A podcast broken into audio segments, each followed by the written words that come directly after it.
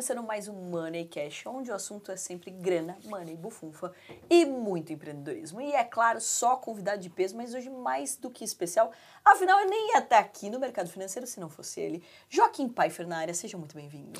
Olá, é um prazer estar aqui. Acho que é o primeiro Money Cash que eu faço, hein? É verdade. Inclusive, já chegou mandando em tudo, até invertemos a ordem aqui. Ele sentou para lá, eu sentei para cá. Talvez até mudar as cadeiras aqui. Mas. Superstição. Chegamos chegando. Contando tudo sobre grana, money e bufunfa, senta onde quiser aqui. Kim, vamos começar falando bastante aqui para a galera sobre a perspectiva para o próximo ano. Já vamos deixar aqui a galera curiosa, porque 2024 está chegando. É um ano também de eleições no Brasil. A gente tem muitos acontecimentos aí. Tem aí a situação, a gente vem de pandemia, acontecimentos globais. O que esperar para 2024? O investidor brasileiro já pode esperar com otimismo, pessimismo? Como que ele deve estar preparando?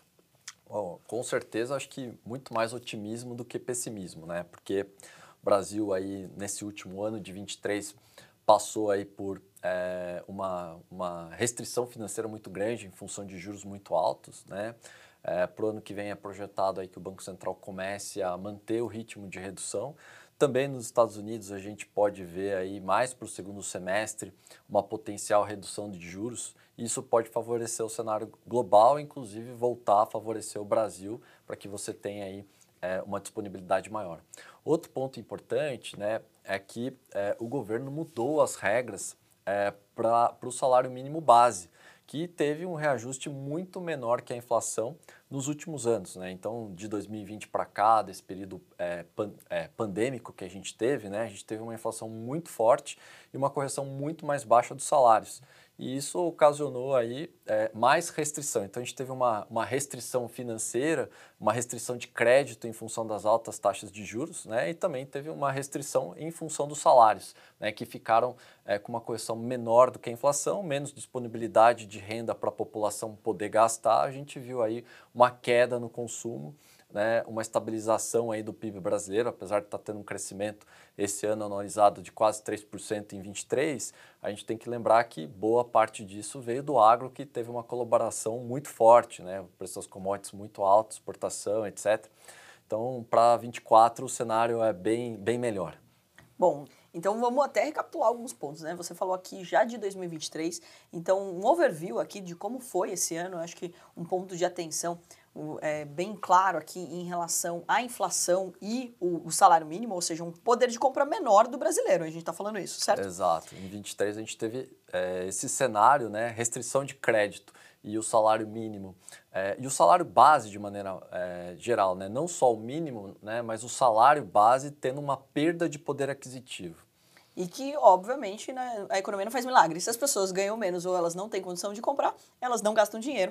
E é até o que a gente fala bastante na ato, né? Se todo mundo ganha dinheiro, vai na padaria do seu Zé, na quitanda da Dona Maria, contrata mais pessoas, empreende mais, né? Tem mais coragem, inclusive, de montar negócios, etc. Quando a gente perde o poder de compra, isso acaba travando a economia e não, daí não tem milagre que, que restabeleça esse cenário. Mas no ano de 2023, a gente também viu uma retomada é, aí do mercado e, e, como você bem colocou, o PIB positivo positivo, mas bem favorecido pelo agronegócio. Vamos falar um pouquinho também do papel do agronegócio no nosso país hoje.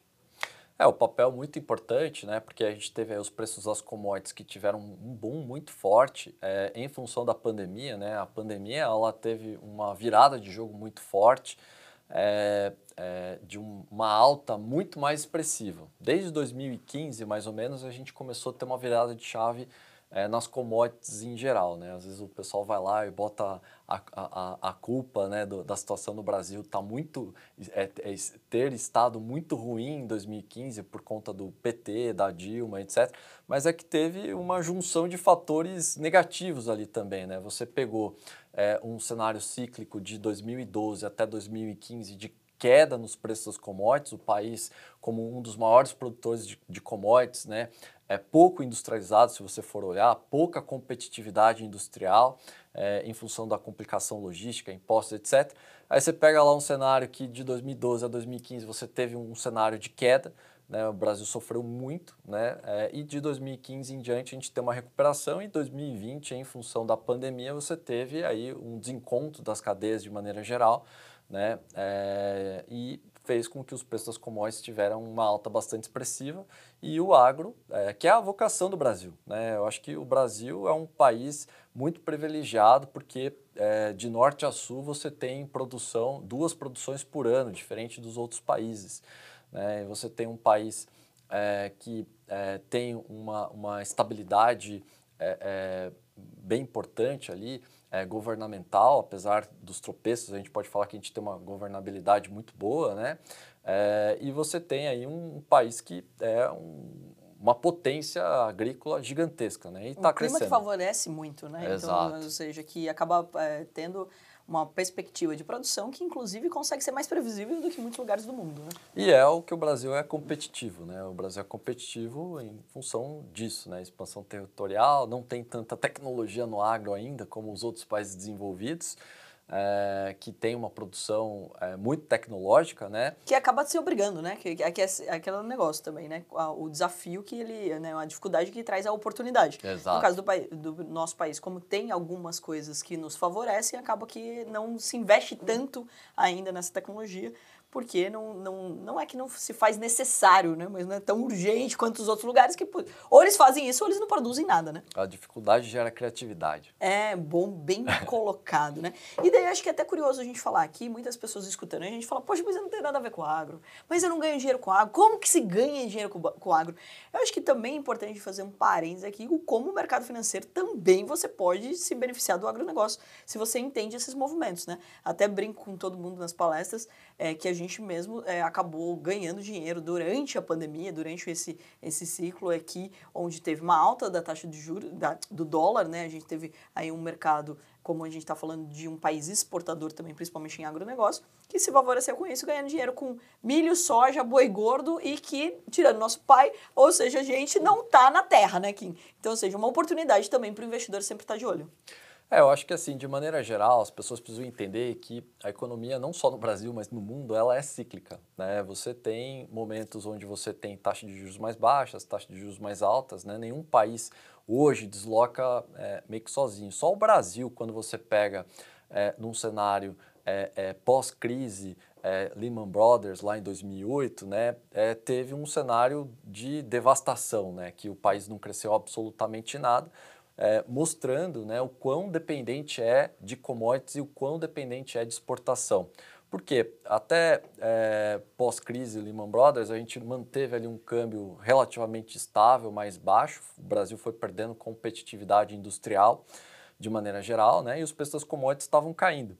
E aí, a partir é, é de 2018, 2015 começou a virar um pouco essa curva, mas 2018 a gente trocou a matriz econômica é trocar a matriz econômica? A gente forçou uma taxa de juros baixa, né? a gente teve pela primeira vez uma taxa de juros no Brasil é, girando ali em torno de 4%, 3% é, é, real ao ano, né? que é descontada a inflação, a taxa de juros no Brasil era 6,5%.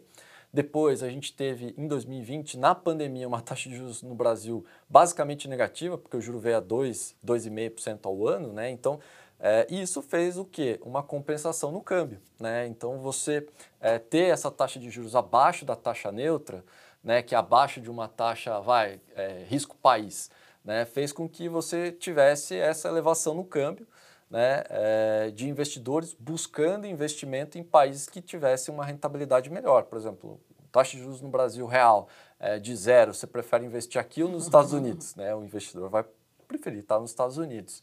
E aí o que, que aconteceu? Você teve esse movimento né, dessa troca dessa matriz. Essa matriz gerou, é, no meu ponto de vista, crédito excessivo né, desde a pandemia, é, gerou é, uma reindustrialização, porque a gente vê o setor calçadista, o setor têxtil no Brasil renascendo, né? pessoas que a gente conversa é, no sul, que é muito forte é, no, no, ponto de vista fabril, né? tendo segundo, terceiro, quarto turno nas fábricas, é, coisa que não acontecia desde 2003, é, 2004, quando o câmbio também estava nesse patamar de 3, 4 reais. É, e a gente vê a industrialização no Brasil nascendo e a exportação muito forte. O país ficou altamente competitivo e competitivo porque, além de é, ter mudado essa matriz econômica para você permitir um câmbio, é, um real mais desvalorizado, é, uma taxa de juros mais, mais é, é, baixa e, e, que gerou crédito, né, você é, teve uma alta nos preços das commodities que também foi cíclico, né? Uhum. Então é cíclico, né? Então a gente não pode imaginar que os preços das commodities vão ficar alto para sempre e que juros ia ficar baixo para sempre, né? Eu, eu, eu, costumo brincar quando você está muito, muito, muito feliz, achando que vai ser para o infinito e além, pode ter Cai certeza fora. que é o final, é o final do ciclo, né? E foi o que aconteceu. É, com o juro no Brasil chegando a 13,75, o pessoal estava achando que era é, mudou o cenário, né? Agora vai ser para baixo e, e, e, para muito baixo, né? Kim, é quase como carreira, né? Assim, o, o, cara que está jogando muito bem já, tipo, chega um ponto na mar dele e fala assim, melhor aposentar agora que eu estou no auge.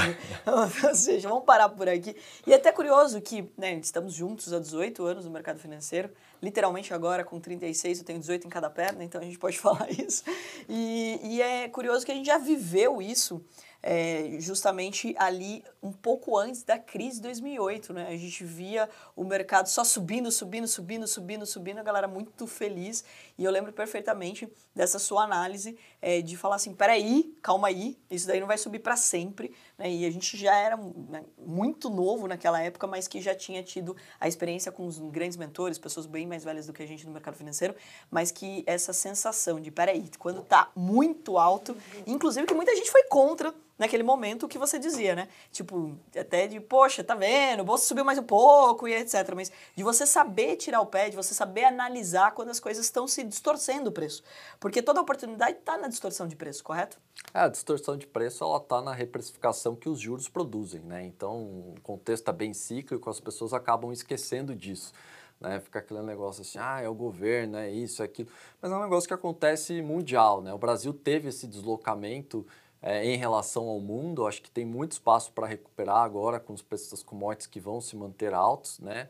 É, o Brasil subiu juros antes de todo mundo, está cortando juros antes de todo mundo e acho que é, fez uma lição de casa importante, principalmente em relação ao déficit. Voltando à pergunta inicial lá do comecinho, né, 2024, acho que vai ser um ano muito promissor, principalmente a partir do segundo, do segundo semestre. E vamos fazer assim um, um, né, uma retrospectiva de 2023, os principais acontecimentos que tumultuaram o mercado financeiro, que marcaram Joaquim, né? Então, no, no, no, teu olhar, uma pessoa que opera todos os dias no mercado, a gente sabe que tem muita coisa que tumultua o mercado, né? Tanto notícias no mundo quanto aqui, etc. Até algumas falas ou até expectativa. A gente teve um, um, um importante movimento é a mudança de governo, onde a gente até falava, né? Tipo, quando as pessoas perguntavam, pô, o que, que vai acontecer com a Bolsa ali, depois das eleições, etc., se um ou outro candidato ganhasse também lembro perfeitamente de uma análise de que era esse esperado, né? Os dois candidatos já eram conhecidos, digamos assim, então não teríamos grandes oscilações, porém as decisões posteriores às eleições foram totalmente diferentes, causando um pouco de volatilidade. Mas quais foram os grandes marcos aí na tua visão para 2023 que causaram uma certa volatilidade para o mercado?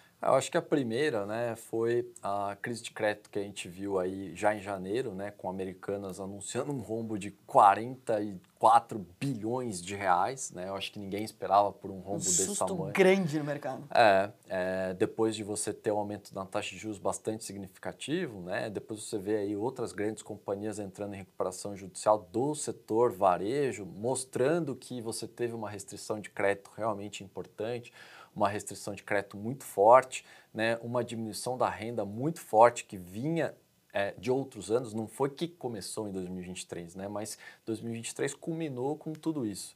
É, a gente viu aí também um governo é, com, assim, a gente sabia o que viria, né, mas é, aumentando muito o funcionalismo público, mais de 600 mil pessoas foram chamadas para vagas públicas nesse, só nesse ano de 2023. Então, quando o pessoal vai lá olha, pô, taxa de desemprego no Brasil caiu para 7,7, o país está indo para os rumos, etc.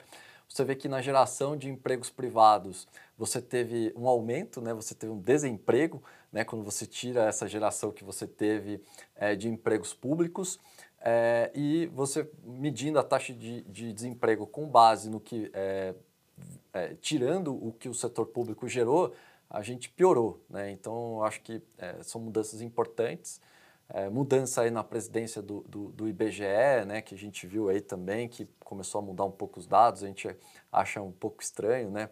Uma das coisas que a gente estava até questionando, né, como é que um país que cresce 3% no ano, né, no anualizado, igual tá, você tem aí é, um, uma queda no desemprego privado, é, você tem aí uma queda no, no seguinte sentido, se aumentou o desemprego privado, né?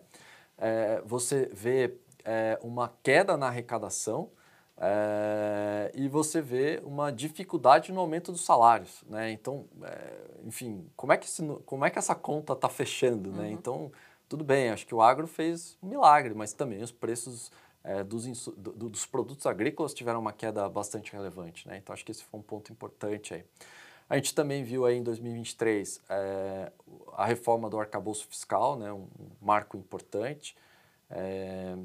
É, enfim, eu particularmente acho que é, foi positivo de maneira geral, principalmente porque a gente tinha um, um marco anterior que não foi respeitado nem pelo Bolsonaro, nem por qualquer outro governo, né? Então sempre tinha as exceções.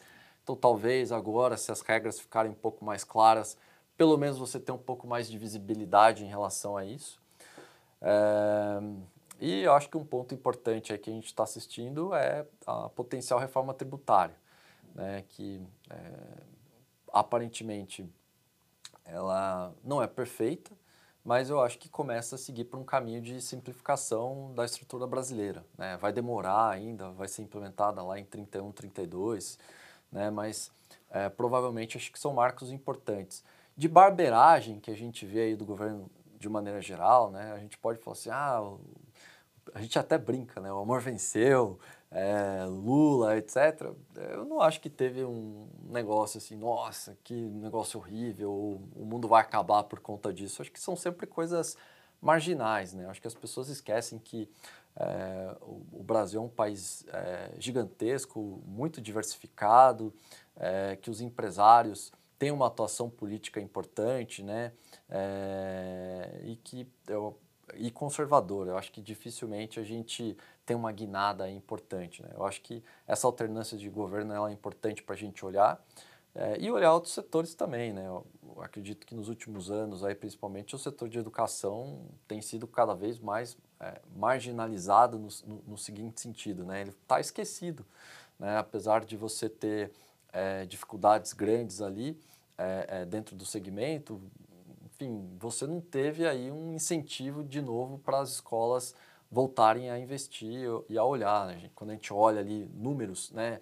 inclusive voltando à aquisição que a gente fez, 30% da população brasileira não tem ensino médio completo. Né? Então é algo realmente desesperador quando você começa a olhar esses números principalmente com toda essa onda de tecnologia que, que existe para dar mais acessibilidade para as pessoas. Né? 30% não tem ensino médio, da, da, da, classe de trabalhadores, né? algo que você fala, meu, é gente para caramba, são 30 milhões de pessoas.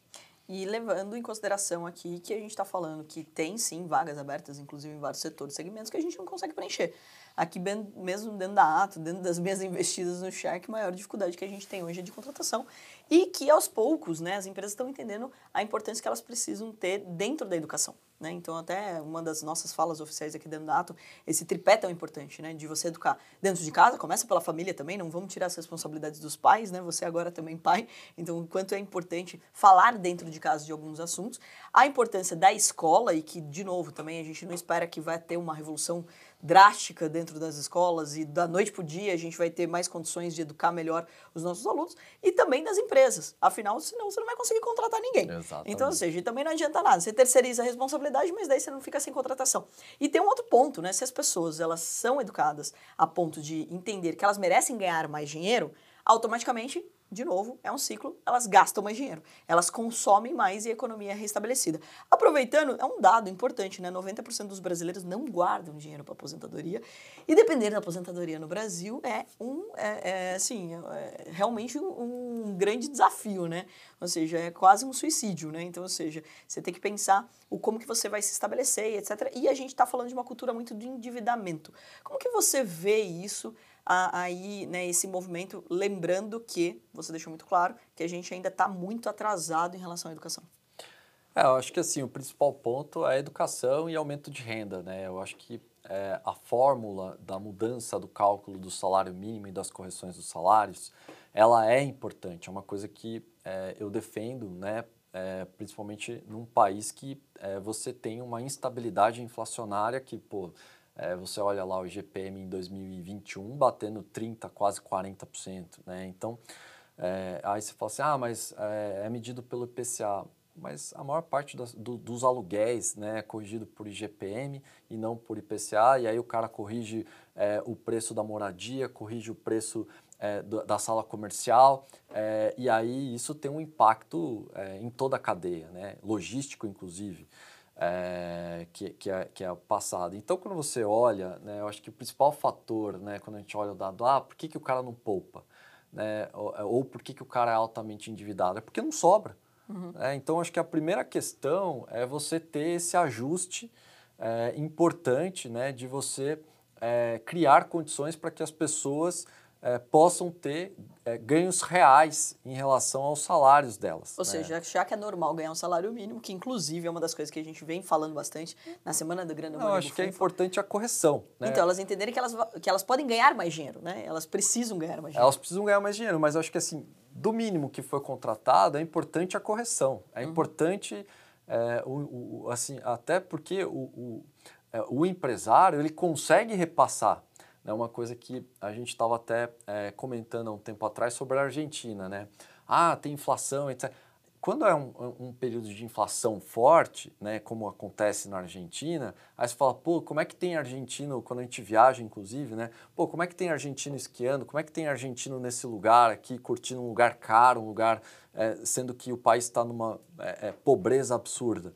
É porque é, os empresários, de maneira geral, conseguem repassar o preço, porque ele vai levar, ele, ele fecha o salário do cara, e ele só vai é, é, é, vender o produto daqui a 30 dias, mas o salário do cara ficou congelado. Uhum. Então o cara está ganhando esse spread o tempo inteiro. Então essa correção salarial é uma correção importante. Né? Não estou falando que ela tem que ser mensal, mas estou falando uma correção salarial no Brasil, a criação dessa cultura, que é o que acontece nos Estados Unidos, ela é importante. Né? O segundo ponto é educação, investir em educação para que as pessoas valorizem o tempo dela né, para que as pessoas entendam é, que elas podem ganhar mais em outros setores. O cara não nasceu para fazer uma coisa só da vida dele e tem que é, se contentar com aquilo. Ele tem que entender o seguinte: pô, se é, ser da profissão A está dando mais dinheiro, eu vou ser A. Se for B, eu vou B. Se for C, eu vou C. E ele vai conseguindo transitar nessa multi é, função dele, igual acontece nos Estados Unidos. Por exemplo, a gente estava até é, discutindo esses tempos atrás é, sobre o McDonald's que não consegue contratar mais nos Estados Unidos pagando 25 dólares a hora.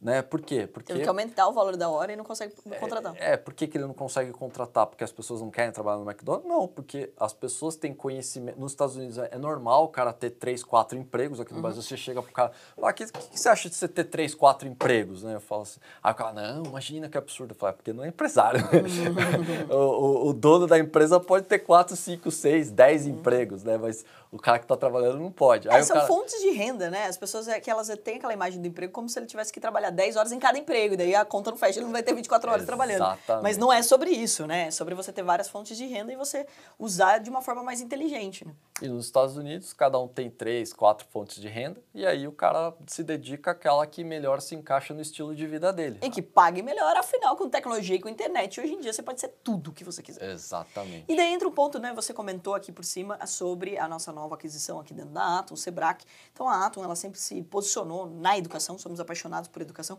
Eu lembro perfeitamente do nosso primeiro escritório, metade era para dar aula ali, montava e desmontava a cadeira, fazia parceria em café, em todo lugar que chamavam pra gente falar, falava. Por isso que, né, eu pelo menos, tipo, tô rouca de tanto falar até hoje também, você tá perdendo a voz também.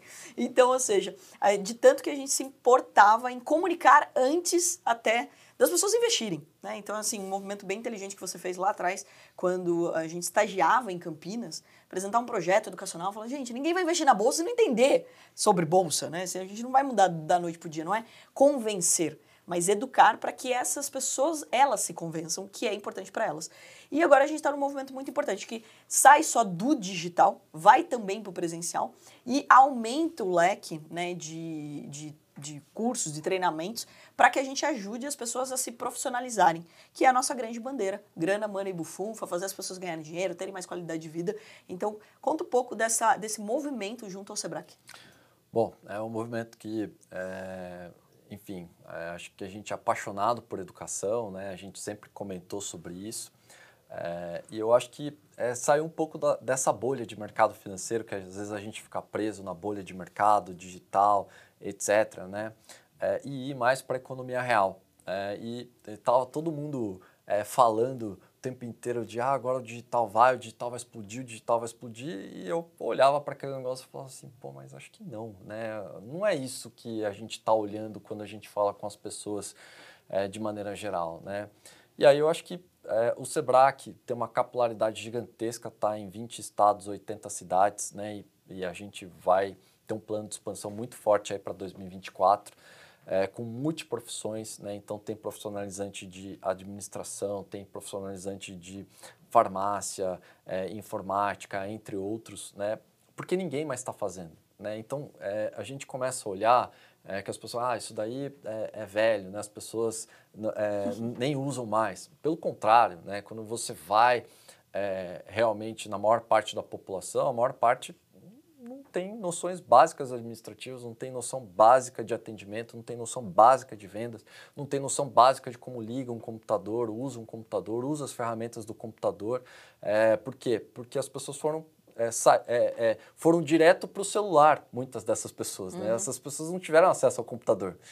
Então, é impressionante quando você olha né, é, o, que o, setor, o, o quão é importante essa capilaridade de se investir em educação, porque muitas das coisas que são básicas estão sendo esquecidas.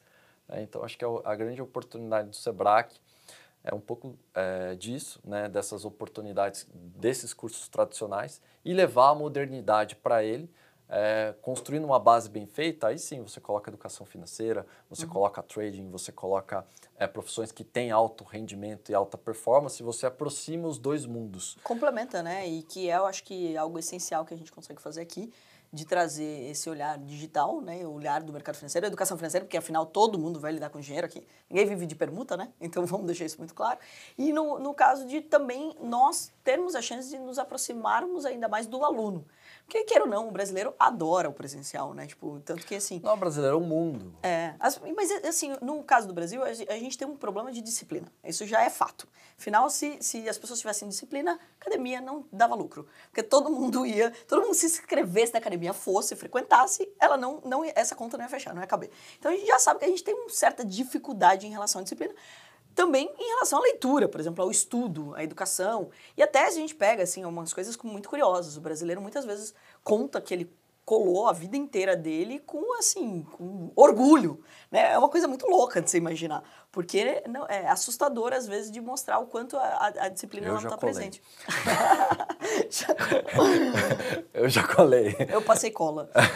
tem dois tipos de pessoa. A pessoa que tem medo de colar, que é o meu caso, e é esse caso. Eu já mas, colei já passei cola. Aí as duas coisas. Não, mas brincadeiras à parte, eu acho que é importante de dizer que é, a gente tem essa, essa questão da disciplina. E daí, quando você vai para o presencial, ele ajuda na disciplina. Porque você tem uma obrigação de frequentar o horário e etc., que às vezes a rotina a acaba atrapalhando. E a comunidade. Acho que o ponto principal é a comunidade, né? Porque é, hoje, cada vez mais digital, né? Onde as pessoas se encontram de fato, onde as pessoas se veem, trocam Sim. ideia, né? Então, acho que a escola é um ponto importante. Então, acho que a aquisição do SEBRAC, né? Para que as pessoas... Essas amizades, né? Os seus grandes amigos, se você pensar onde que você conheceu eles? Na escola. É, você pode até conhecer uma pessoa online, né? Mas é legal quando você encontra, né? Eu acho que o ponto ali. Apronta dos... junto, passa cola junto. É, o ponto do Sebrae, um outro ponto alto, né, que eu acho que é uma coisa que é, vai, vai valer, né, e está valendo muito, é a comunidade das pessoas poderem se encontrar, né? Porque hoje, se tirar a escola, onde que as pessoas se encontram? No shopping, na academia,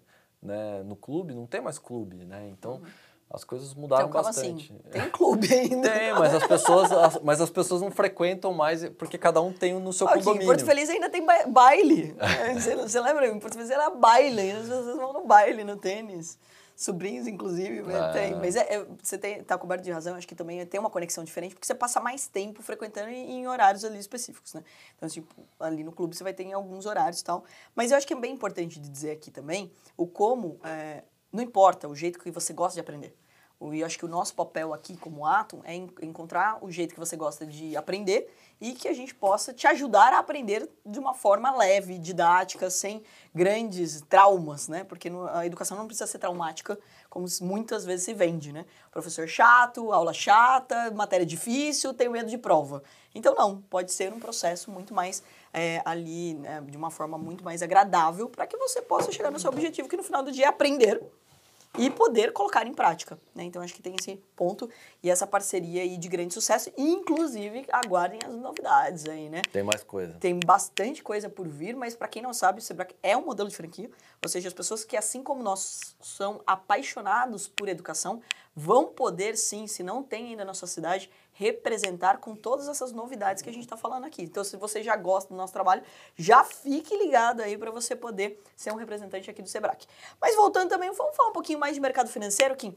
Um, qual a tua perspectiva para taxa Selic, renda fixa, sempre é, é assim, é, putz, qual que vai ser a renda fixa no Brasil, se ela vai competir com a renda variável. Então vamos falar um pouquinho dessas duas carteiras, qual é o teu cenário. Para quem não sabe, Joaquim é um grande gestor, operador de DI, mercado de juros aqui, então, ou seja, sempre vem ganhando com essas distorções aí que dos juros no nosso país. Então qual é a sua perspectiva, primeiro para renda fixa, depois vamos falar um pouquinho de carteira aí de ações. Legal. Bom, quando a gente é, vê aí os juros futuros, né, de maneira geral, e até o preço dos títulos agora, a gente vê que é, tá tendo, já, já estão bem precificados todos os cortes de 2024, né? Então, quando o cara vai lá e fala assim, nossa, juro é, cortou, mas o DI futuro não caiu, é, ou juro caiu é, e o meu título não rendeu mais, alguma coisa desse tipo, é porque esses títulos já estão melhor precificados, né? Então a curva já está bem fechada, né? Está projetando aí um, um, ciclo de 2024 final de 9,5%, quase 9%. Ou seja, é, de hoje que a taxa está é, é, 12,25 para até o final do ano está é, tá projetado um corte até 9,5. Né? Então, ou seja, tem uma, uma perspectiva desses cortes ocorrerem até lá. Então, se você comprar um título público agora, que é pré-fixado, ou se você comprar é, é, um título privado, como LSI, LCA, que é pré-fixado, provavelmente você não vai ter tanta margem em relação ao CDI. Então agora, nesse momento em que você já tem uma melhor precificação, né, começo do ano, é, o mercado inteiro muito otimista, né, é, a melhor coisa é ficar em pós. Né? Uhum. Por que pós? Porque você não tem a gordura do pré. Por exemplo, quando você tinha a Selic a 13,75 e todo mundo achando que ia para o infinito e além, você tinha a pré pagando 14%, pré pagando 15%, né? E hoje esse pré que pagava 14, 15%, está pagando 10, está pagando 9,5%. Né? E o que, que isso significa? Ah, que é uma diferença de 5% só e tal. Não, é uma diferença de 40% né, de rentabilidade, 30% de rentabilidade. Então as pessoas precisam entender é, que agora o risco no pré-fixado, né, por essa taxa estar tá muito justa e muito bem precificada, é forte. Então tem que fugir de título pré, que é aquele um que você já sabe quanto você vai receber no final, porque digamos que aconteceu um problema nos Estados Unidos, ou alguma crise, ou mais uma crise mundial, e você tem um estresse financeiro no mundo, né? Aí as taxas podem voltar a subir. Não é o planejado para 2024, né? A gente vê aí que já passou o pico de juros nos Estados Unidos, já passou o pico de juros no Brasil. É, então, provavelmente, num pós-fixado, você vai ter uma rentabilidade melhor com risco menor é, ao que está acontecendo. Outra coisa que estava na moda, né? Títulos indexados à inflação. Né? Muita gente comprou título indexado à inflação depois que a inflação já subiu. Né? E a inflação está mega controlada. É, com certeza a inflação para 24, 25 deve continuar muito comportada também.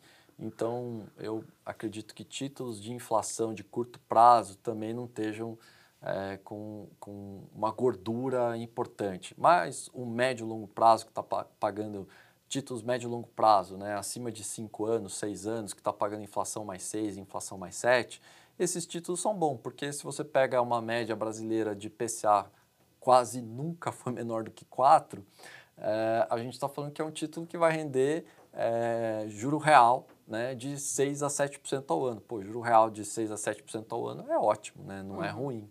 É, então, com certeza, é, uns títulos mais longos de inflação fazem é, mais sentido. Então fica fora de pré, inflação, mais longa é, e títulos curtos é, pós, pós-fixado para 2024, que com certeza vai ter uma rentabilidade melhor. Para a Bolsa no geral, né, acho que Bolsa também teve uma, uma precificação bastante positiva. Tem alguns ativos específicos que continuam baratos, né? É, algumas empresas é, do setor de educação, algumas empresas do setor de varejo, mas não é nada é, muito barato igual a gente teve aí é, entre é, março e abril é, de 23, né? A gente já teve aí uma elevação Quase importante. aquele negócio, barato, mas nem tanto. É, o barato, mas nem tanto. E quando a gente fala, acho que também é importante a gente reforçar aqui, a gente falou aqui de educação e de varejo, né? Duas coisas que... Educação a gente sabe ainda que tem um gap muito grande no nosso país, um, né, um crescimento que a gente precisa alcançar, afinal, né, a gente está falando de uma população que infelizmente foi distanciada um pouco do sistema educacional e a gente está inserindo cada vez mais esse sistema. Mas quando a gente fala de varejo, já dá pânico em todo mundo, ainda mais depois de 2023. Né? Então, acho que nunca as pessoas tiveram tanto medo, digamos assim, Depois de investimento. que aconteceu com Americanas, Magazine Luiza, etc. Exatamente. Então, ou seja, para o investidor, como analisar né, se uma ação do varejo ela pode sim ser uma oportunidade ou pode ser uma, um risco maior do que o necessário, digamos assim? Olha, varejo, né, é, tem que pensar que não existe só Americanas, Magalu, Via Varejo, etc. Né? Varejo, quando a gente fala, pode ser empresa de shopping center também. Uhum. Né? Então, é, tem é, empresas atacadistas é, do setor de construção civil também, né? De varejo, né? por exemplo, lojas Quero Quero, né?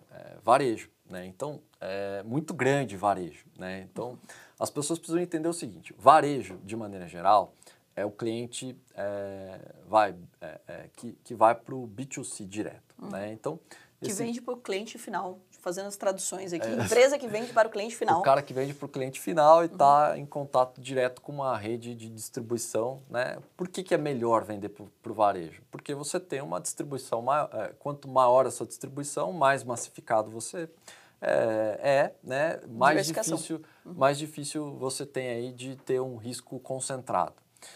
Quando você pega é, o, o, cenário que a gente estava brincando né? no final, é tudo cíclico. Né? Uhum. A gente está tendo aí queda na taxa de juros. Queda na taxa de juros aumenta crédito. Né? Uhum. Então, aumenta o crédito, os, os bancos vão correr um pouco mais de risco, as pessoas vão ter um pouquinho mais de dinheiro disponível, elas vão gastar um pouquinho mais. Onde elas gastam mais?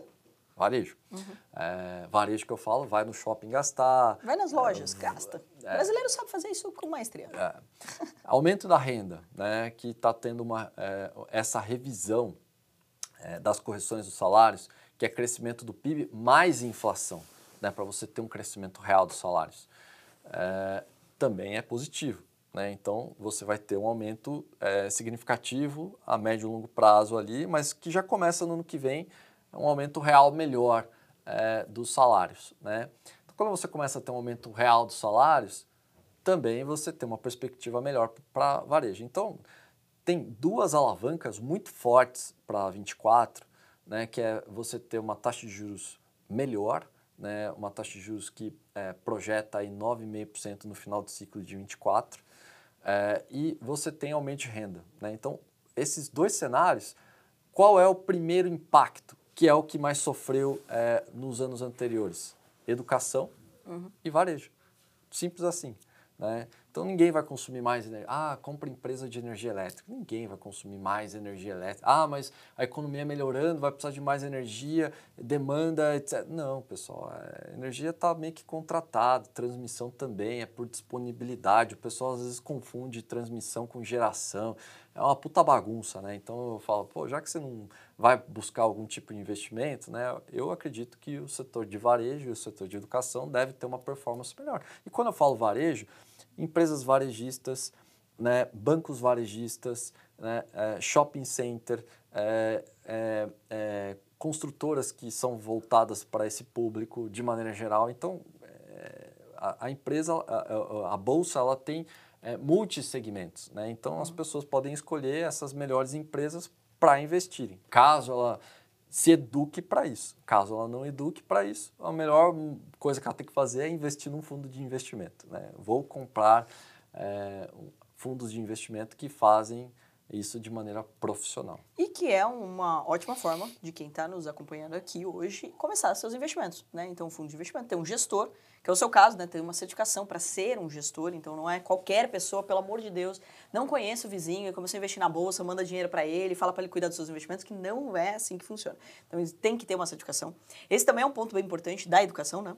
Nunca a gente falou tanto dos profissionais do mercado financeiro. Então, hoje a gente está falando de 3% da população investidora é, conquistando, né, entrando mais pessoas, também abrem mais vagas para todos esses profissionais. Gestor, analista, broker, trader, como nós temos aqui, e que são muito bem remunerados. Né? Tem que lembrar isso também, que dinheiro gera dinheiro. Né? Então, a pessoa que faz você ganhar dinheiro vai ser muito bem remunerado. E o que, que faz um gestor? Ele vai analisar por você dentro, é claro, de uma tese de investimento. Então, o fundo, ele permite isso. Né? Então, eu quero investir em ações, não entendo nada, você pode entrar num FIA, né, que é um fundo de ações, para que você comece a investir. Assim como você pode também ter um fundo em dólar. Hoje é muito acessível o mercado, né? não tem mais desculpa. Com 100 reais você pode investir em qualquer uma dessas coisas. Mas quando a gente fala um pouquinho até de ações, Joaquim, você citou aqui sobre os bancos varejistas.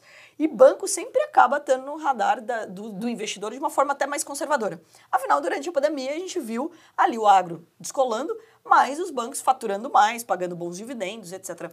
Na sua perspectiva, 2024 continua na carteira? É, faz parte do conservadorismo, digamos assim, do investidor brasileiro ter bons bancos dentro da tua carteira? Com certeza, né? É, principalmente também alguns novos bancos que, que é, vêm tendo uma penetração muito grande, né? Fazendo com que Bradesco e Itaú percam aí é, é, uma parte aí do segmento, né? O bolo ficou muito grande, muito concentrado e isso gerou oportunidades que estão sendo exploradas por outros bancos, né? É, como o BTG, por exemplo, que anda tendo um crescimento gigantesco aí Que entrou forte no varejo, né? Que, que até então não estava também posicionado no varejo. Então, é, quando você olha, é com certeza um segmento que tende a continuar tendo um crescimento muito forte.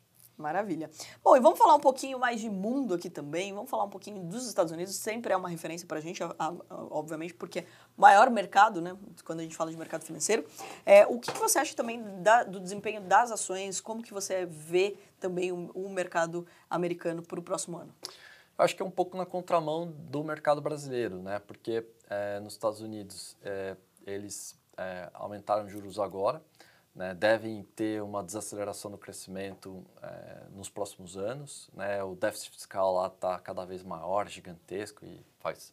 Bom, desde que eu estou no mercado financeiro, lá em 2005, eu escuto que isso uma hora vai estourar, é, mas com juros altos é, no patamar que a dívida está também, né, do tamanho do déficit, eu acho que isso pode realmente trazer empecilhos para que a, a, taxa de crescimento que os Estados Unidos vem é, tenha experimentado ao longo desse tempo tem uma diminuição. Né? Então, é, apesar de ser muito diversificada, é, ter se protegido e blindado bastante, acredito que a economia americana é, vai ter uma desaceleração um pouco é, maior. Né? As, as ações das empresas já não performaram bem esse ano, não vão performar, acho que em 2024 tão bem. Acho que o Brasil está é, ganhando ali por WO do mundo, né? porque é, quando você vê Estados Unidos é, com aumento nas taxas de juros, alguns problemas ali importantes. Né? Europa numa situação decadente já há tanto tempo. Outros países emergentes, é, todos eles envolvidos em algum tipo de guerra. Né? É, e o Brasil, com o maior produtor global de commodities, é, com mais ou menos estabilidade política, é, com um ambiente que pode atrair muitos investimentos. Então, acho que com certeza a partir de, é, de 23, né, o Brasil entrou no, é, é, é, no quesito bola da vez e eu acho que vai ser da, dos investidores. Está na hora de ser um ciclo positivo para a gente. Só lembrando, né, a gente teve um ciclo positivo de 2003 a 2008 e só. Né, de 2008 até 2022, a gente pode falar que o Brasil praticamente não existiu para o mundo. Né? A gente perdeu muitas posições é, é, é, de, de, economia global, né? A gente chegou a ser a quarta maior economia do mundo, a quinta maior economia do mundo. Hoje a gente é mais de, é, acho que a gente é a décima ou décima primeira, se eu não me engano. Ou seja, a gente perdeu muitas posições. Né? É, por quê? Porque ao longo de todo esse tempo a gente tinha uma matriz econômica é, diferente. A gente tinha juros muito altos né? e um câmbio é, muito é, um, um, real muito valorizado frente ao dólar. Quando isso mudou, né, a gente voltou a ser competitivo e acredito que é, fazem aí quatro ou cinco anos que a gente é competitivo, é o começo de um ciclo grande. Né? Então, acho que tem um potencial gigantesco quando você faz esse paralelo é, Brasil, é, cenário atual, Brasil, cenário é, que ocorreu lá em 2003, a gente tem um cenário muito parecido das condições econômicas. Né? Das condições econômicas, a gente vê um cenário muito parecido. Né? Então, Outro ponto que eu acho também que dólar não vai ser um bom investimento em 24, né? Então, é, dólar não vai ser um bom investimento em 24, é, porque no Brasil você tem taxas de juros nesse momento, né? Altas, é, estão altas, né? É, mas é, o mundo está com taxa de juros alta, então não tem como o Brasil cortar muito juros, né? Então não vai atrair tanto fluxo para cá, é, para que você tenha uma desvalorização do dólar. Então, você fala assim, ah, a taxa de juros no Brasil está alta mas sempre foi assim um Fed mais 6, né? Uhum. É, que é taxa de juros dos Estados Unidos mais é, 6% ao ano. É, se você for olhar, quando a taxa de juros dos Estados Unidos estava entre 0 e 0,25, a inflação lá era 2, 3%, então era uma taxa negativa de 2 nos Estados Unidos, uma taxa negativa de 3. Né? O Brasil estava pagando 6,5%, estava pagando 4% uhum. é, Fed mais 4%. Né? Uhum. Então, é, acredito que acredito não, né, que os Estados Unidos mantendo juros mais altos, a gente não está com essa gordura que o pessoal também acha que a gente está de, ah, juros no Brasil está muito alto, tal. Não, calma aí, tá a mesma coisa igual sempre teve, né? Então, é, isso é, diminuindo vai fazer com que o câmbio mantenha-se nesse patamar aí, esse juro muito alto, né, que esse câmbio esteja nesse patamar, desse patamar para baixo. Maravilha, acho que um cenário aí é, um overview aí para a galera que está acompanhando tá, até já se posicionar e montar até um planejamento para 2024. Agora, assim, tem alguns acontecimentos locais que eles acabam impactando, igual o colapso em Maceió e etc. É, como que você vê isso, né? A gente tem, como que o investidor ele pode se preparar aqui para também acontecimentos nacionais, né? e, e evitar grandes oscilações em suas carteiras? Assim, esses acontecimentos como Maceió, como aconteceu com a Vale em Brumadinho, etc., eu acho que é, trazem é, um pouco mais de visibilidade para o Brasil é, e, e para as empresas né, da responsabilidade é, é, da responsabilidade social, né, uhum. da, da, responsabilidade ambiental. Né? Então, é, traz a, a, o SG de fato, né? porque num país né, que é o maior produtor de commodities do mundo, é difícil você imaginar que não vai ter impactos ambientais ah, as ações que estão sendo feitas, né? É, e também é, uma, uma conscientização melhor dos governos e não permitir que as populações com um país continental gigante igual o, o Brasil, né, que as populações se aglomerem é, em volta é, é, desses ambientes. Né? Então, está acontecendo em, em Maceió é, pô, você tinha uma mina que estava sendo explorada e a população foi se aglomerando em volta, foram construindo uma cidade em volta de uma mina. É claro que vai dar ruim, né? Brumadinho, mesma coisa, né? Então, é importante, né, para criar essa conscientização governamental, né, uma conscientização das empresas também para que não, não é, verifiquem e, e não deixem essas permissões ocorrerem. É, e também importante para crescimento e melhoria. Né? Então, infelizmente, acidentes acontecem. Eu acho que o investidor estrangeiro está olhando um pouco disso é, e sabe que é, isso acontece em qualquer país. É, e o mais importante são as atitudes que estão sendo tomadas. Né? E o Brasil vem lidando muito bem com isso. Acho que lidou muito bem com esses desastres, apesar de ser muito triste tudo que aconteceu, etc. Mas vem lidando muito bem com esses desastres. E acredito, sou um otimista, né, que há males que vêm para o bem e para que não, não se repitam e não aconteçam mais. Perfeito. Bom, e se fala bastante né, da volatilidade que existe no mercado financeiro quando a gente fala de um ano eleitoral presidencial. Mas quando a gente fala de eleições né, de prefeituras, então assim, nesse momento, principalmente do Brasil, isso vai ter impacto para o investidor? Isso pode trazer uma volatilidade para o mercado? Zero. Zero né? Zero. Acho que o impacto realmente é sempre no âmbito nacional. Por quê? Porque o presidente é que, no caso do Brasil, né, ele escolhe, mas você tem um Banco Central independente. Né? Então, é ele que está comandando as instituições e a direção das matrizes institucionais e a política econômica. Né? Ele escolhe o ministro da Economia. Né? Então, é, esse é o papel mais importante que eu, é o que o investidor olha que vai criar as condições para que, que haja um, um olhar mais macro, né? Quando Exato. a gente fala, por exemplo, da, da, das cidades no geral, acaba quem acaba ficando mais é, mais cauteloso, digamos assim, é o empresário local, né? Aquela cidade acaba, tipo, tirando pé às vezes, eventos, patrocínios, etc., fora um pouco do, do circuito, do, do da agenda eleitoral, né? Mas, Porque... assim, é uma coisa que as pessoas precisam criar um pouco de conscientização, né? Porque, uhum. assim, essas cidades que o pessoal ficou preocupado, por exemplo, São Paulo, ah, o Boulos vai ganhar, o que, que vai acontecer não vai acontecer nada. É, é muito grande, né? É, é, muito, é muito institucionalizado o negócio, né? É, é, muito é pulverizado. O cara não consegue dar um de cima. Não é uma você escolher uma ditadura que vai lá e vai dar um de cima para baixo e agora vai ser assim, acabou. Não, as pessoas precisam ter um pouco mais de calma, que as coisas não mudam desse jeito, né? Você, os empresários não deixam mudar, né? Então é, é, tem muitas das coisas que ocorrem que são mega amarradas. Não, ó, ganhou um cara de direita, ah, o sonho, pá, não vai. Só cria uma onda marqueteira de otimismo ou pessimismo no meu ponto de vista, né?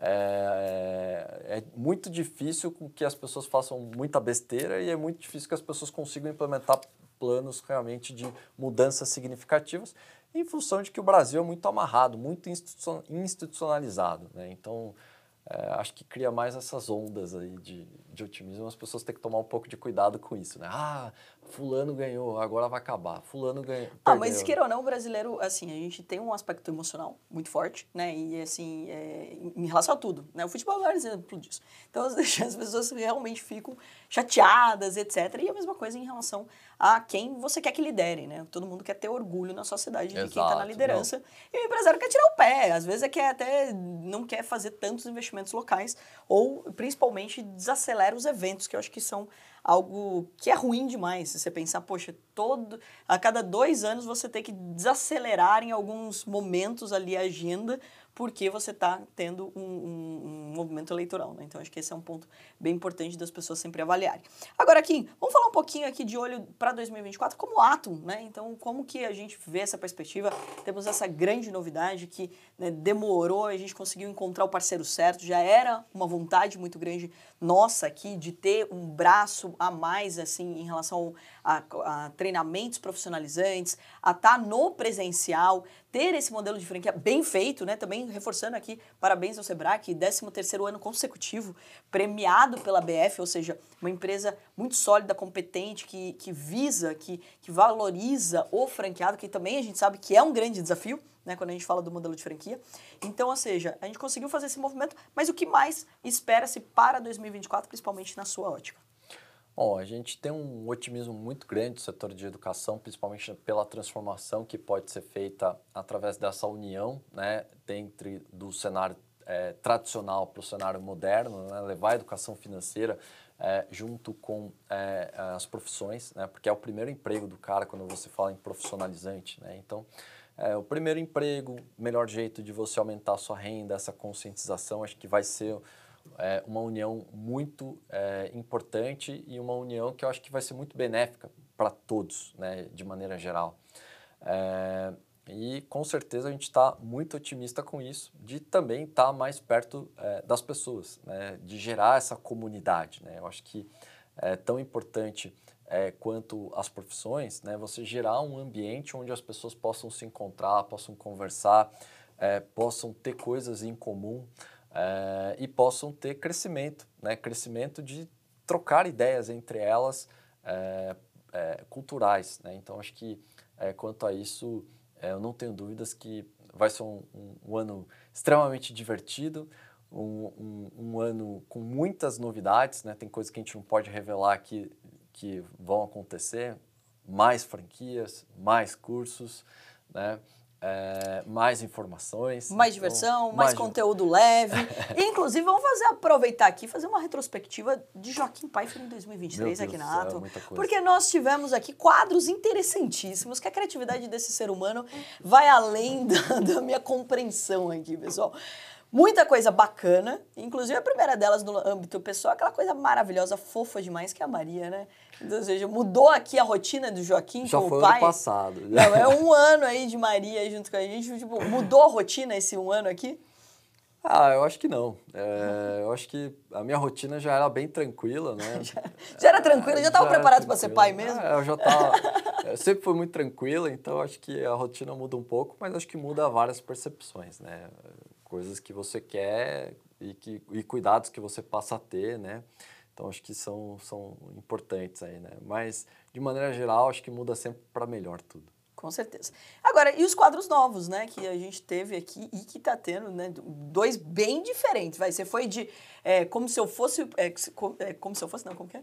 É, é, se eu fosse presidente. Um quadro bem importante aqui, né? A gente, a gente tá falando de dois bem diferentes, por isso que eu falo da criatividade aqui de Joaquim, porque um é se eu fosse o presidente, todo formal, terno e gravata e tudo mais, falando e não entrando na questão política, partidária, digamos assim, mas pelos questionamentos, pelos debates, né, que precisam ser feitos, temas que precisam ser falados. E daí você vai para o outro lado totalmente contrário, que é algo mais despojado, dinâmico, etc. E conta desse novo quadro que você vai lá provocar as operações se dão certo ou não.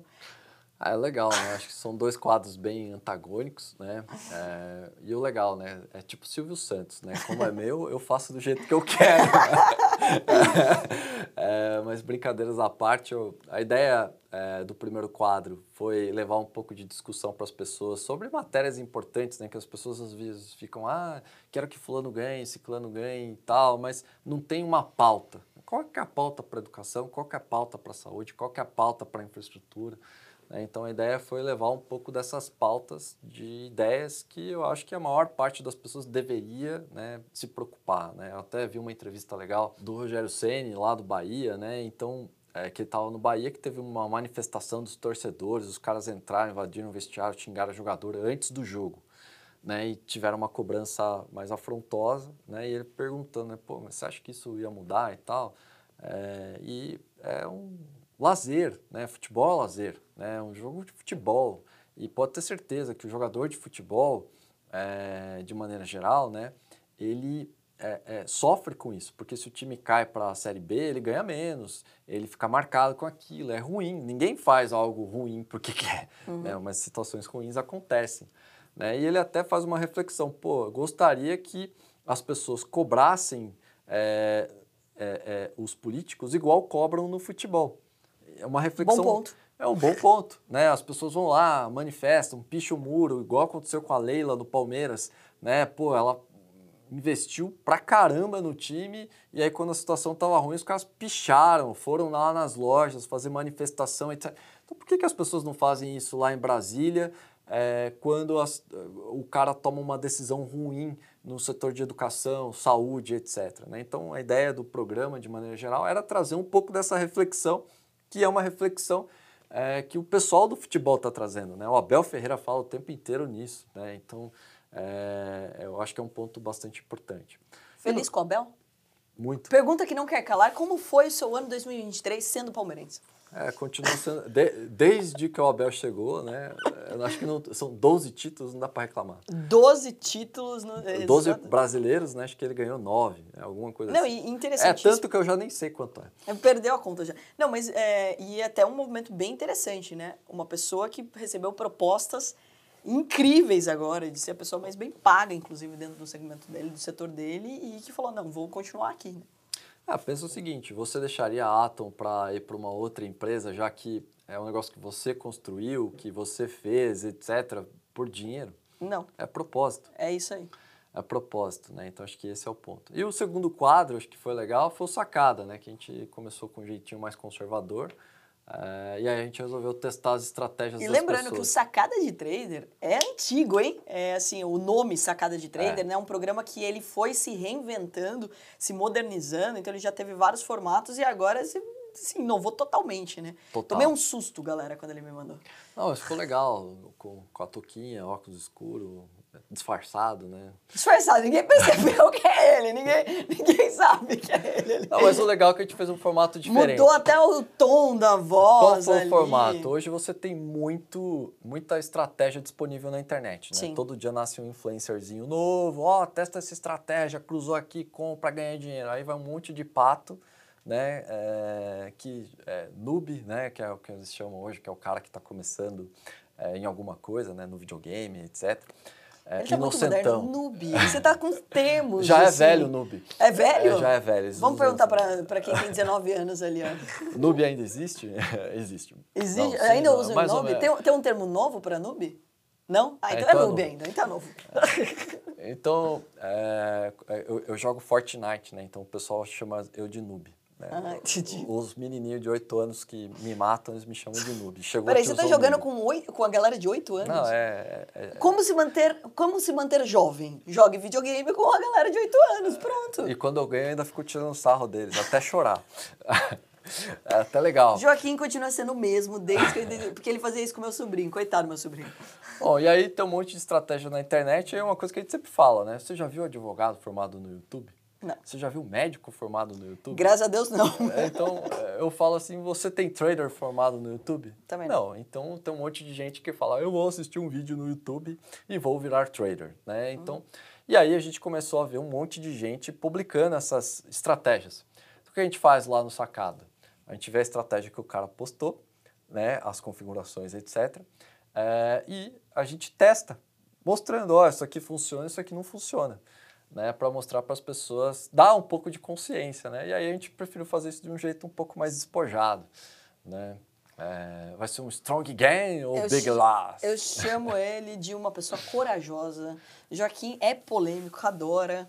Inclusive, quando teve uma grande influenciadora aí de educação financeira falando abobrinha, ele fez uma live dando todos os insights. Eu falei, meu Deus do céu, é hoje que eu tô frita aqui respondendo. Mas eu acho que bem importante que quando você sabe do que você está falando, você tem a obrigação de falar. Né? Você tem a obrigação de educar. Também quando você pega e você fica quieto, né? no tamanho da, da exposição que a gente tem hoje, né? você está sendo conivente com a situação. Ponto. Então, ou seja, Ah, precisamos trazer aqui a realidade para as pessoas e conscientizar as pessoas, não caírem em pirâmide, acharem que é normal ganhar 10% ao mês, mandar dinheiro pro vizinho, ou simplesmente pegar uma estratégia qualquer na internet que não tenha tanto fundamento e colocar em prática. Obviamente que tem algumas estratégias no meio do caminho que foram fundamentadas, ou que podem ser parecidas com coisas, né, precisam só ser corrigidas, digamos Não, assim. e outras que a gente testa, teve algumas que deram certo e outras Uhum. que deram errado, né? Então, acho que o importante é mostrar para as pessoas isso. Algumas dão realmente certo, né? E as que dão errado e explicar, né? Você me conhece, eu sou muito by the book, né? Eu, eu, Uhum. eu gosto de seguir uma cartilha correta, porque eu falo, se você não consegue fazer um negócio by the book, você não vai ter escalabilidade, né? Com você certeza. tem que fundamentar muito bem o que você está fazendo, porque senão fica emocional. Vou operar aqui, ah, eu não sei o que está acontecendo, ah, tem que ser assim. Pô, mas por quê? Né? Eu me pergunto, por quê? Né? Então, eu acho que essa fundamentação é extremamente importante para as pessoas criarem né, um vínculo e terem um desenvolvimento sadio e que elas possam ter escalabilidade, né? ganhar mais dinheiro a partir daquilo e não ficar tomando decisão com base emocional, betting, né? Por isso que as pessoas estão es- no esporte, sport betting, essas coisas da betting da vida, né? Jogos, né? Tá explodindo no Brasil porque as pessoas são emocionais, né? Então, pô, tem que ser um pouquinho racional. Maravilha. E daí eu- vocês viram, né, aqui o, Kim é igual a mim, né? Tipo, no, igual o Zequinha do Castelo do Ratimbum, sempre tem o por quê? Por quê? Por quê? Por quê? Porque falando tanto disso que eu ganhei um bottom do Zequinha na última evento que eu fui. Agora, Kim, eu ficaria aqui mais 10 horas aqui pra galera. Eu acho que a gente deveria ter um quadro fixo aqui. A gente já bota, ó, já que você tá gostando de quadros diferentes, vamos fazer um quadro fixo aqui com o Kim passando todas as perspectivas do mercado de uma forma leve, didática, com brincadeiras também, porque também não precisa ser tão sério, né, o mercado. O maior exemplo disso é até foi padrinho do seu casamento, Pablo, vem aí com o mercado de uma forma agressiva aí também, né? É, não, eu acho assim, uma vez por ano já tá, já tá legal. Tá, uma vez por ano. Vocês viram que ele, ele realmente está desacelerado aí, né? Mas po- podemos Senão esperar... o pessoal vai achar o chato, né? Tem que, tem que sumir de vez em quando. Ah, entendi. Mas então não teremos quadros novos para 2024 ou já tem algo no radar? Não, já- sacada já tá bombando, tá bem legal e testar uma estratégia toda semana nova é desafiador, não é? Porque pensa, eu tenho que estudar a estratégia ruim do cara. eu tenho que estudar a estratégia ruim do cara, testar e falar, pô, esse negócio funcionou. E vale lembrar, galera, que você não precisa fazer nenhum teste na conta real. Você tem uma coisa maravilhosa que é o simulador, que é com dinheiro de mentira na bolsa de verdade, daí parece os velhos falando. Mas na nossa época não tinha isso, né, Kim? Não. Tinha que colocar dinheiro de verdade, tinha uma plataforma que caía, tinha que ligar na corretora. Hoje é uma mamata para quem entra no mercado, hein? Ficava na caixinha ligado lá, Nossa. gritando com o cara, compra, vende, compra, vende. mais bons tempos, muita história para contar. Mas quem está acompanhando a gente aqui, vale lembrar que o nosso principal foco sempre é te ensinar sobre grana, mana e bufunfa. E o melhor jeito de você entrar no mercado financeiro é através do conhecimento, com aulas já contestadas e validadas, um método certo. Mentorias ao vivo, tem morning call aqui. Olha a mamata que a gente traz, né? Porque a gente tinha que interpretar todas as notícias. Aí as pessoas ficavam todas, com, né, tipo, dando bug na cabeça, não assistindo o jornal, não entendendo nada. A gente tem o Morning Call, que inclusive acaba arrasando aí, porque independente de você for operar diariamente, é uma forma de você se atualizar. Né, de você saber o que está acontecendo no Brasil e no mundo de uma forma didática, prática. Olha, isso daqui é terrorismo, estão falando demais e não vai acontecer nada. E isso daqui realmente é importante para você tomar uma decisão no viés econômico. Além das salas de operações, sala ao vivo, mentoria, ou seja, uma mata para quem quer aprender hoje, né? Não, o engraçado, né, que a gente está é, com 368 horários disponíveis né, em 365 dias no ano. é, isso porque tem dias que são duas vezes ao dia, né? À tarde e à noite. Lembrando que de sábado e domingo a gente não está ali, né? Porque, tipo, o, o mercado não abre. Então, ou seja, até quando me fala assim, nossa, o mercado é muito estressante. Mas, gente, mas o mercado não tem, não tem hora extra. Ou seja, fechou, acabou. Então, ou seja... Não, é estressante para quem opera com base emocional, né? Que é uma coisa que é, que é o que assim, não é porque eu sou palmeirense, né? Mas o Abel fala muito em mentalidade, que as pessoas são muito emocionais, né? O cara vai lá e se emociona com, com algumas coisas, né? ele até falou, justificou que ele é europeu, por isso que ele não é tão emocionado. É, e aí o pessoal já começou, não, isso é xenofobia, Ai, é preconceito contra o povo brasileiro. Mas a, a, realidade é você entender o contexto, né? Não precisa ser europeu para você ser racional. O ponto, o ponto é esse. Não precisa ser tão frio, não precisa, ser, não precisa nascer na Alemanha ah, para você ser tão frio. O americano é extremamente racional também. Mas daí a cultura é em relação ao dinheiro e que também influencia em qualquer coisa. Exato. Porque, queira ou não, o, o dinheiro é, é, a representação dos números. E nada mais racional do que números. O número não tem emocional. Então, ou seja, você colocou emocional no número, não tem como, né? Então, ou seja, ele é aquilo. Ele não vai mudar. Então, acho que de uma forma prática, a cultura de países que é, levam em consideração a relação com o dinheiro de uma forma mais saudável, tendem a ter um perfil de tomar decisão mais racional. Então, acho que é um pouquinho de estudar mais a cultura. Bom, como eu falei, eu ficaria aqui mais 10 dias, então vamos deixar aqui o gostinho de quero mais para o Joaquim voltar mais do que uma vez ao ano. Então escrevam nos comentários aqui, volta Joaquim, para ele aparecer mais vezes não, aqui no nosso deixa ficar de boa. Vocês me vêm no sacada é, direto. vão também lá no sacada, mas é, daí não é comigo aqui, entendeu? Essa troca aqui. Uma vez por semestre. Uma vez por semestre, tá bom, vai. Já começamos a ganhar alguma coisa, gente. Quem não chora no mama... Dobrou a meta. Já dobrou a meta. Escreva aí nos comentários o que vocês acharam, quais insights vocês tiveram nesse Money Cash e principalmente o que vocês vão colocar em prática. Porque não adianta nada a gente ficar aqui mais uma hora falando se vocês não colocarem em prática e mudarem as suas vidas. Mais uma vez, Kim, muito obrigada. Não só pela aula que você deu aqui pra gente, mas pelos 18 anos que eu sou só sócio e você ensinando tanta gente, mudando o nosso país. Boa, eu que agradeço estar aqui pela sociedade e pelo programa que é a primeira participação, né? Então tô estreando aqui, ó, tava louco para participar. Show de bola. É, é, louco para participar, vai ter que voltar mais do que duas vezes ao ano. Então tá tudo resolvido aqui. É isso aí, galera. Espero que vocês tenham gostado. Compartilhe com o maior número de pessoas que é através da educação que a gente muda o nosso país. E é claro, me ajuda, escreve nos comentários quem será meu próximo convidado ou convidada. Ficou mais difícil agora, eu sei. Mas escreve aí e não esquece de nos acompanhar em todas as redes sociais e eu te vejo no nosso próximo Money Cash. Uh!